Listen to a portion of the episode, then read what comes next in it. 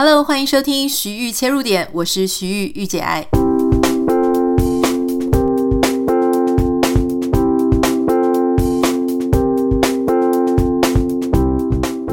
Hello，欢迎你收听今天的节目。今天呢，我想要跟大家分享一个我觉得很开心的事情哦，就是我不知道你自己本身有没有一个，你如果很空闲，然后你有多余的时间，你就会很喜欢做的一件事情。对我来说呢，我真的是非常喜欢坐在我的房间里，静静的配着日光看书。然后看一些我自己喜欢的内容。可是过去几个礼拜，因为我常常都在弄这个自己个人网站，然后规划个人线上课程，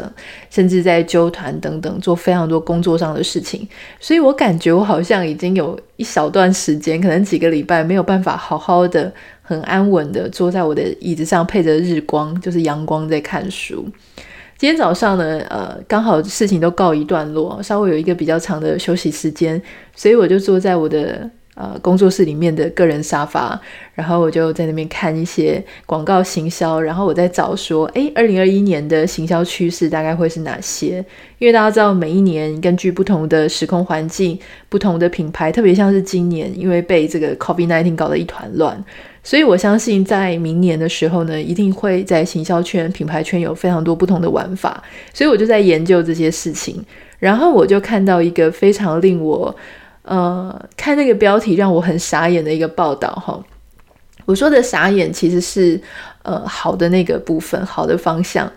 就是说呃这个标题叫做法国的汉堡王，他捐出他的 Instagram。给当地的餐饮业者去使用，那你就想说，哈，什么 跟我想的一样吗？捐出了他的 Instagram 的意思是说，因为你知道品牌哈，不管你说是像汉堡王啦、麦当劳啦，或者像 Nike、Adidas，大家自己经营的 Instagram 基本上一定是在放那个品牌相关东西嘛，哈，或者说你可能找 KOL 找一些民众，就是一定是在穿你们家产品的东西，所以这个我就想说，诶，他是不是？开始贴其他餐饮业者的照片，可是这怎么可能？好，所以我就觉得很好奇，我就立刻点进这个标题里面去看。后来我就发现了，大家知道吗？我今天看这个呃报道的时候，我真的是看到落泪，而且就是擦几滴眼泪还不够，就是眼泪一直流哈。我在想说是。我这是呃生理期快来了，在荷尔蒙作祟呢，还是说我是真的这么感动？但是确实是一个很温馨的故事，就是这个法国的汉堡王，确实哦，他们就开始做了一个活动哈，他们有特定的 hashtag，那就是当地法国的店家、餐饮业者，他们可以拍他们自己餐厅餐饮的漂亮的照片，然后寄给他们。那汉堡王他就会在他自己的 IG 贴文、Instagram 上的贴文呢贴这个照片，而且在下面的图说会告诉大家这一家餐厅的地址，好，让你知道这个店名地址怎么去。那他们的意思是说，因为在 COVID，大家其实你知道 COVID 对于欧美啊，台湾可能没有什么感觉，可是对于欧美的影响非常大，因为很多人都不愿意出门。所以说，当然也有一些好的产业，例如说像这种呃食材的外送啦，哈。那可是餐饮的外送呢，就差了一点，因为很多人觉得说你在家里现煮，总是好过于你在餐厅里面去外送嘛，因为餐厅外送大家就会嫌啊，说什么东西变冷了啊，没有在店里那么好吃。那例如说像我在美国的时候，我很喜欢吃的一间西餐厅牛排哈，那它可能比较贵，它可能要台币可能两三千块。那你不太可能会说你去点一个两三千块的牛排回到家里吃，然后他可能跟你在餐厅吃的，不管是气氛啦，或是它的那个好吃的程度，哈，温热现热的程度都不太一样，所以很多餐厅都会面临到转型。那在这个新闻里面呢，他就是说，那法国的汉堡王他就把他自己的 Instagram 拿出来，好，无偿的去让当地的餐饮业者去投稿，然后他就会放。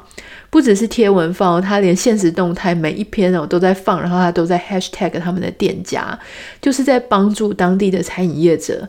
那因为你知道，小的餐饮业者呢，他们其实要有自己的呃 Instagram，当然是会有啦。可是你要说人多到像这个呃汉堡王这么多，他们是用整个行销预算啊、行销的操作再去经营的。那在法国的他们好像我看一下是有三十几万的 followers，所以怎么样呢？他帮你宣传都好过于你自己宣传那个力道更强。那这个是法国的汉堡王所做的事情。诶，那所以我后来就很好奇，我想说，难道只有法国的汉堡王做相关事情吗？感觉这应该是一整个集团的一个方向哈。所以呢，我就发现，就在呃今年的大概十一月的时候，英国的汉堡王他们也做了一件让我就是真的是感动落泪的事情哦。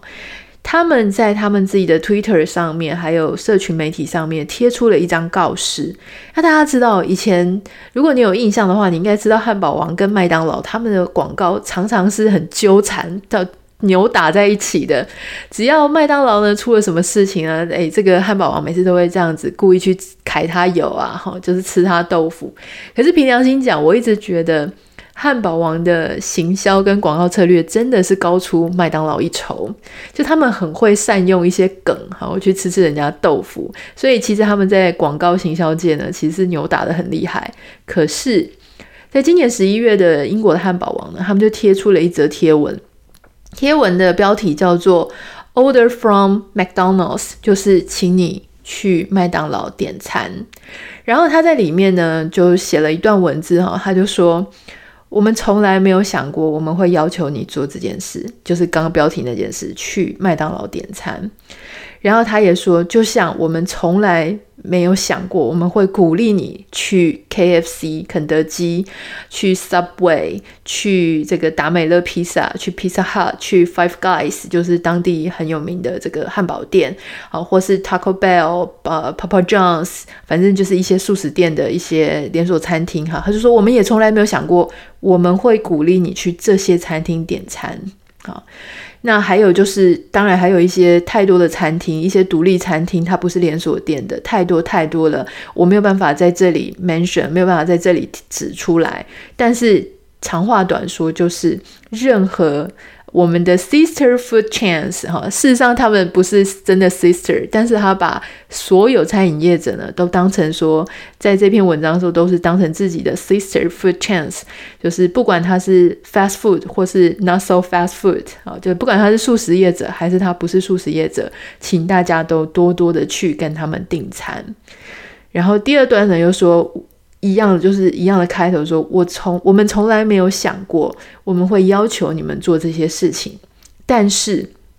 这些餐厅他们好，他们雇佣了上千位、数千位的员工，这些员工真的需要你们的支持，在这样子困难的时刻里，哈。好，然后他最后一段他说，所以如果你们愿意去帮忙，好，那就请你们继续的能够，嗯，在家里好去点餐，点这些餐厅的餐点，不管你是外带，或是不管你是有一个 drive through，就是得来速哈，那都希望你们可以继续的支持他们。好，然后我看到这里，我真的就是超级感动的，我就一直落泪。我就觉得说，天哪，这个企业的社会责任，然后这个企业的胸襟实在是太棒了。然后我就落泪，自己默默的落泪一阵子，然后还没有办法停哦。那我就是觉得说，当然那是那一瞬间的那种感动，是觉得说，哇，就是虽然大家平常还是非常竞争，可是呢，在这种时刻，就是像 COVID 这种非常困难的时刻，这些企业还是愿意就是呃出来让大家共荣。然后有一种大家一起要撑下去，要度过这种的一个胸襟。好，然后当然这个时候呢，我就下去要煮饭给我老公吃。那我我老公就看我眼睛红红的，他就我说你是怎样？我就跟他讲说，你知道吗？我看到一个汉堡王的呃新闻哈，他的这个报道，而且我还真的去查，他们真的是这样子做，我觉得超级感动，所以我的泪水就一发不可收拾。结果我老公呢，果然是这种没血没泪工程师，不能说他没血没泪啦，那是开玩笑的。他就是很理智、很理性，他就跟我讲说，嗯，可是我觉得这也是一个公关操作，诶。然后我就跟他讲说，这当然是公关操作啊，这每一件事哪有一件事情对外讲的讲的话不是公关操作或行销哈？那可是说，还是让人感动的原因事情是，明明这个时候你也可以哈一枝独秀，把别人往死里打。可是他没有，他做出一种这样子的呃宣誓这样子的举动，哈，他看起来非常的温暖。我相信很多人跟我一样，就是说他们看到这样子的举措呢，他们一定也是会觉得很感动，而且无形中就帮汉堡王多加了好多分。那你就说，那这难道不是公关操作吗？这一切都是心机，确实一定也是。可是我们不可否认，这真的是一个非常非常聪明的公关行销手法。说真的，今天麦当劳他也可以这样做啊，好，肯德基他也可以这样做啊，可是他们就是没有这样做嘛，所以你看谁先做谁做出来，然后另外一个仿效的你就永远都是 follower 了，对不对？所以我还是必须再强调一点，我真的觉得汉堡王的这个可能是全球，我不太确定台湾怎么样，但是他们全球这个策略哈，这个公关策略真的是一直以来都非常的让人觉得很惊艳。好，那当然我们再讲回来，就是我们的一些专长啊、专业，就是说。为什么我认为它是一个非常好的行销公关策略呢？到底有哪几点是好的？第一点，哈，这个基本上它就是一个企业的社会责任展现。我们常常很多时候在这个商学院呐、或者是商管的杂志里面，大家都在讲啊，企业社会责任，企业社会责任。那我就觉得有时候呢，都没有想过说，到底怎么样做才叫做真正的。企业社会责任，那很多企业就会想说：“哎，我做这件事情也没有人知道，我就不做了。我都做那些很容易看得到，比方说什么去海边净滩。我觉得台湾最多就是大家都去海边捡垃圾哈，然后每一个人每一家企业都在捡垃圾，有时候去的时候都刚被其他公司捡完，他还没得捡。好，那你就不要。”这么狭隘嘛？想到企业社会责任，只讲到这个东西。那或者说有一些保养品，他就想到说，哦，那他不应该啊，他就要尽量用一些减少污染的成分啊，要更爱地球啊。To be honest，我觉得这个就是基本该做的。你本来就不应该产出一个东西去污染地球，不是吗？那你怎么会把这种不会污染变成好像你好棒棒呢？哈，如果我们真的比较严苛、严格的去看这件事情，我觉得这也不算是。企业社会责任，当然你要烂苹果别烂苹果，就说啊，可是别人都在污染，所以我减少了污染，我我就好棒。那当然你要这样讲也是可以，可是当然我们在做这个公关行销策略在操作的时候，你还是可以再更进一步，就是做一些真正好，就是不是你该做的，可是你做了，而这个做的结果呢，不止让社会很好，也让你很好，就是形成这种双赢的局面。我认为汉堡王这一波的公关操作真的非常厉害哈，就是说它其实，呃，你看它的核心主题就叫做社会责任的展现嘛。好，第二点，为什么它很厉害呢？今天我们在做公关操作跟策略的时候，其实你要注意哦，就是说你除了要让自己觉得很棒哈，别人觉得我很棒之外，还有一件事情就是说，我要怎么样不动声色的让我变成一个产业的武林盟主的角色。今天有可能大家在产业里面呢都是老大、老二、老三、老四，好，就像台湾，如果我举这个例子，你会比较能够理解的话，就是说像台湾的电信业者有这个中华电信、台湾大哥大、远传，然后亚太、台湾之星等等的。那常常每次就是台湾大哥大跟远传两个人那边争老二跟老三嘛，因为中华电信它是之前国营转，所以呃，诶，它是不是国营还是它？反正总之很像一个国营企业哈。那总之呢，它就是老大哥的呃地位站得很稳，所以每次都是老二跟老三哈，台湾大哥大跟远传都要去争说谁是第二谁是第三，然后就在拼一些什么涵盖率啊，各式各样的市占率等等。那其实有些东西呢，你不一定要诉诸这个数据，你其实可以诉诸一些公关的策略跟手段哈。比方说像这个汉堡王，他今天在这样子的时机点，他跳出来，然后呢，请大家好像站在一个高度比较高的位置上，站在一个老大哥的位置上，请大家，他的大家是指消费者，也就是整个社会来。帮助这个所有的餐饮业者，包含素食跟非素食，所以他基本上呢，他就把自己推在一个共主的地位。所以你知道，有时候啊，那种消费者心里的感受，他要怎么样？明明你就会觉得说，诶，其实理论上从历史的发展来看，诶，其实麦当劳理论上应该是比较知名哦，然后比较共主的感觉。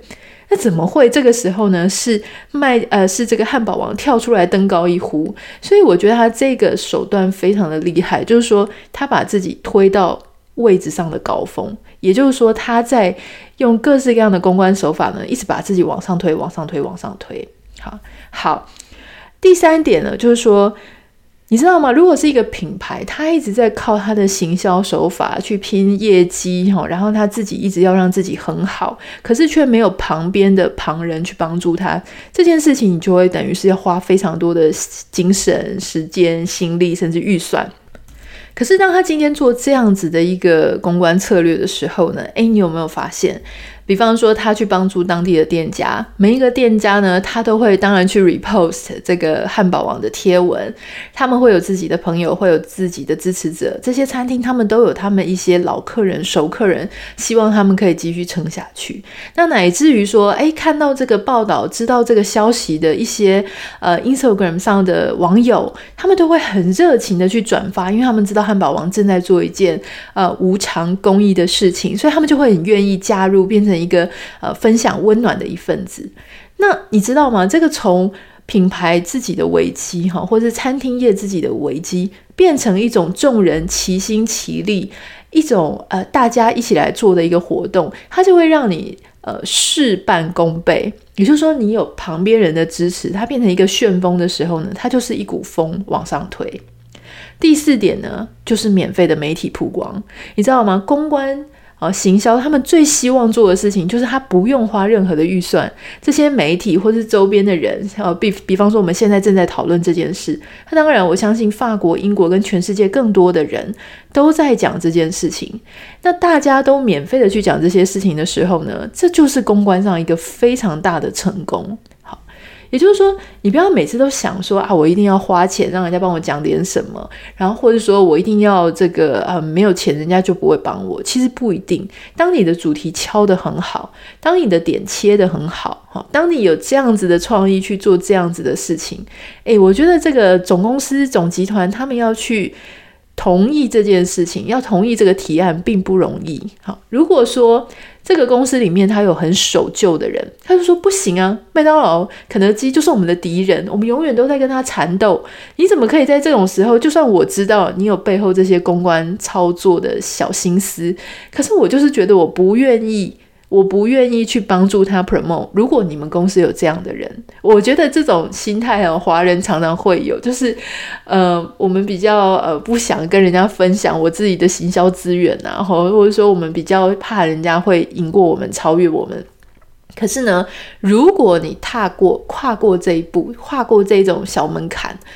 心理上呢，哈，就是你知道后面的那个公关效益绝对大于。你这样子用自己的资源去帮他 promote，说真的啦，你在你自己的 Instagram 上面去帮他 promote，当然我相信他们也会多一些单哈，就是因为你的 promote，大家想起这件事情，好，那我就今天 order 麦当劳，明天 order 肯德基，哦，那难道？汉堡王自己得不到好处吗？当然可以啊，他可以在这样子鼓励大家去订餐厅的时候，第一个他得到他自己很好的品牌形象，第二个当别人在订的时候，一定会觉得说，嗯，可是我还是支持汉堡王哈，他还是我心中最爱，而且他可以做这样子的事情，好。所以我觉得整个品牌呢，在做这个公关策略啦，或是在做经营的时候，常常都没有那么简单。而这是一个非常好的例子，想要跟大家分享。好，接下来呢，我想要在今天的三分钟赞助小单元呢，跟大家分享一个，也是一个品牌城市生态共荣双赢的故事。五秒钟之后，马上回来跟你分享今天我觉得很棒的台湾在地品牌。